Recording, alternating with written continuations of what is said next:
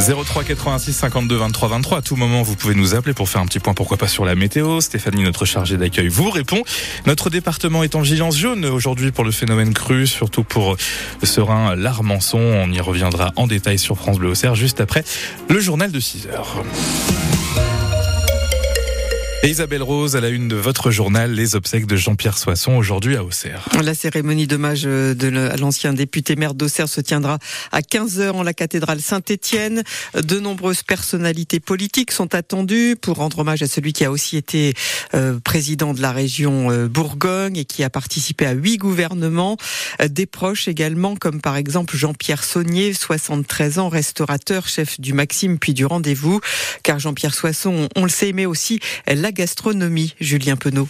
À la table des restaurants, bistrots et cafés d'Auxerre, Jean-Pierre Soisson entretenait le contact avec ses administrés en tant que maire, puis avec ses racines lorsqu'il était aux plus hautes responsabilités de l'État, prendre un verre, partager un repas, en grand amoureux de la gastronomie bourguignonne. Euh, jambon persillé maison, c'était son truc ça. Les escargots, les rognons, euh, il aimait bien manger Jean-Pierre. Un bon vivant, résume Jean-Pierre Saunier, qu'il a très bien connu à la tête du restaurant Le Maxime, puis le Rendez-vous. J'ai toujours été impressionné parce que moi, petit cuisinier, lui, ministre, je sais pas de quoi à l'époque, toujours la même simplicité. Tu allais chez lui, euh, bah, va chercher une bouteille à la carte.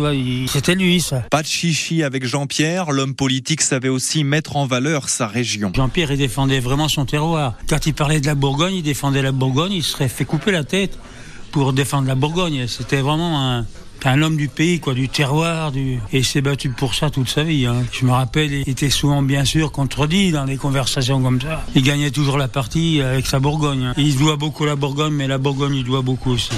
Un véritable ambassadeur pour la Bourgogne, dont certains proches estiment qu'il en a été le dernier duc. Les obsèques de Jean-Pierre Soisson seront célébrées à 15h en la cathédrale Saint-Étienne à Auxerre. La cérémonie est aussi ouverte au public. Et parmi les personnalités présentes cet après-midi, le sénateur de Lyon Jean-Baptiste Lemoine. Il ne sera donc pas au château de Versailles pour le vote par le Parlement de l'inscription dans la Constitution de l'IVG.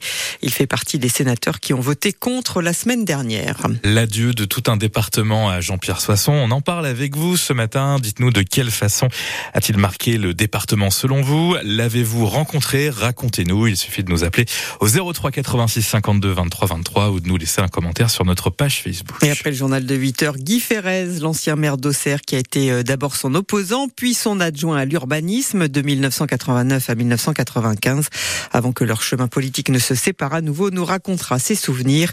Il est ce matin l'invité de France Bleu au Cerf. Une enquête pour homicide involontaire et blessures involontaires a été ouverte après l'accident de bus ce week-end en Côte d'Or. Dans la nuit de samedi à dimanche sur l'autoroute A6 au niveau euh, d'Écuyer près de Poulier en Auxois, une adolescente de 15 ans a perdu la vie dans cet accident de bus. À bord du véhicule, 41 enfants et 10 adultes qui venaient de la commune des Angélies dans l'heure. Ils se rendaient dans les Hautes-Alpes pour une colonie de vacances. Dimitri Morgado, après les premières auditions, il semble que le conducteur du bus dit qu'il s'est assoupi. J'ai senti mon volant vibrer, mais le bus était déjà en train de quitter la route. C'est ce qu'explique pour l'instant le chauffeur.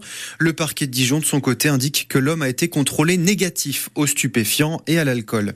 Vers 1h40, il pleut. C'est à ce moment-là que le bus dévite sa trajectoire et se retrouve couché sur le flanc. Les secours dégagent rapidement les victimes. Six adultes et six enfants sont emmenés au CHU de Dijon. L'un d'eux est gravement blessé, les autres plus légèrement. Le reste des victimes est d'abord transféré transféré dans une salle communale à proximité. Très vite, une cellule médico-psychologique est mise en place dans les murs du collège André Allemand de Pouilly en Ossois. Les familles sont alertées, elles prennent la route. Toute la journée, elles sont venues au compte-gouttes récupérer leurs enfants. Sur leur visage, on pouvait lire à la fois le choc et le soulagement. Les précisions de Dimitri euh, Morgado. Si je dois m'arrêter, je me mets une corde autour du cou. Le témoignage fort de cet éleveur du sud de Lyon est à découvrir dans une heure sur France Bleu Auxerre. Xavier Blandin ne s'en sort plus. Il est endetté à hauteur de 100 000 euros. Pour l'aider, le député Horizon euh, d'Avalon euh, Tonnerre, André Villiers, lance une cagnotte en ligne. Vous avez tous les renseignements sur notre site internet. Le 60e salon de l'agriculture a fermé ses portes hier soir à Paris avec un peu plus de 600 000 visiteurs. Légère baisse par rapport à la précédente édition. Dans deux semaines, Emmanuel Macron a donné rendez-vous aux syndicats agricoles pour sortir de la crise. En attendant, de nouvelles actions sur le terrain ne sont pas exclues. Le cinéma de l'Étoile à Toussy diffuse ce soir le documentaire La ferme des Bertrands, trois frères qui tiennent une exploitation laitière en Haute-Savoie. De quoi interroger le monde paysan, surtout en ce moment avec la mobilisation des exploitants agricoles. D'ailleurs, un moment d'échange sera proposé à la fin de la séance. Ce sera suivi d'un casse-croûte à base de pain et de fromage.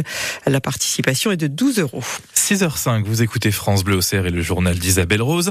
En football, faut-il s'inquiéter du coup de mou actuel de la GIA C'est la question que doivent se poser tous les supporters au Serrois hein, actuellement après le nul 0 partout samedi face à la Lanterne Rouge Valencienne. Les Auxerrois sont toujours leaders bien sûr, mais pourraient voir leur dauphin Angers revenir à leur trousque, car en cas de victoire ce soir face à Ajaccio, eh bien les Angevins reviendraient à 3 points seulement de la GIA.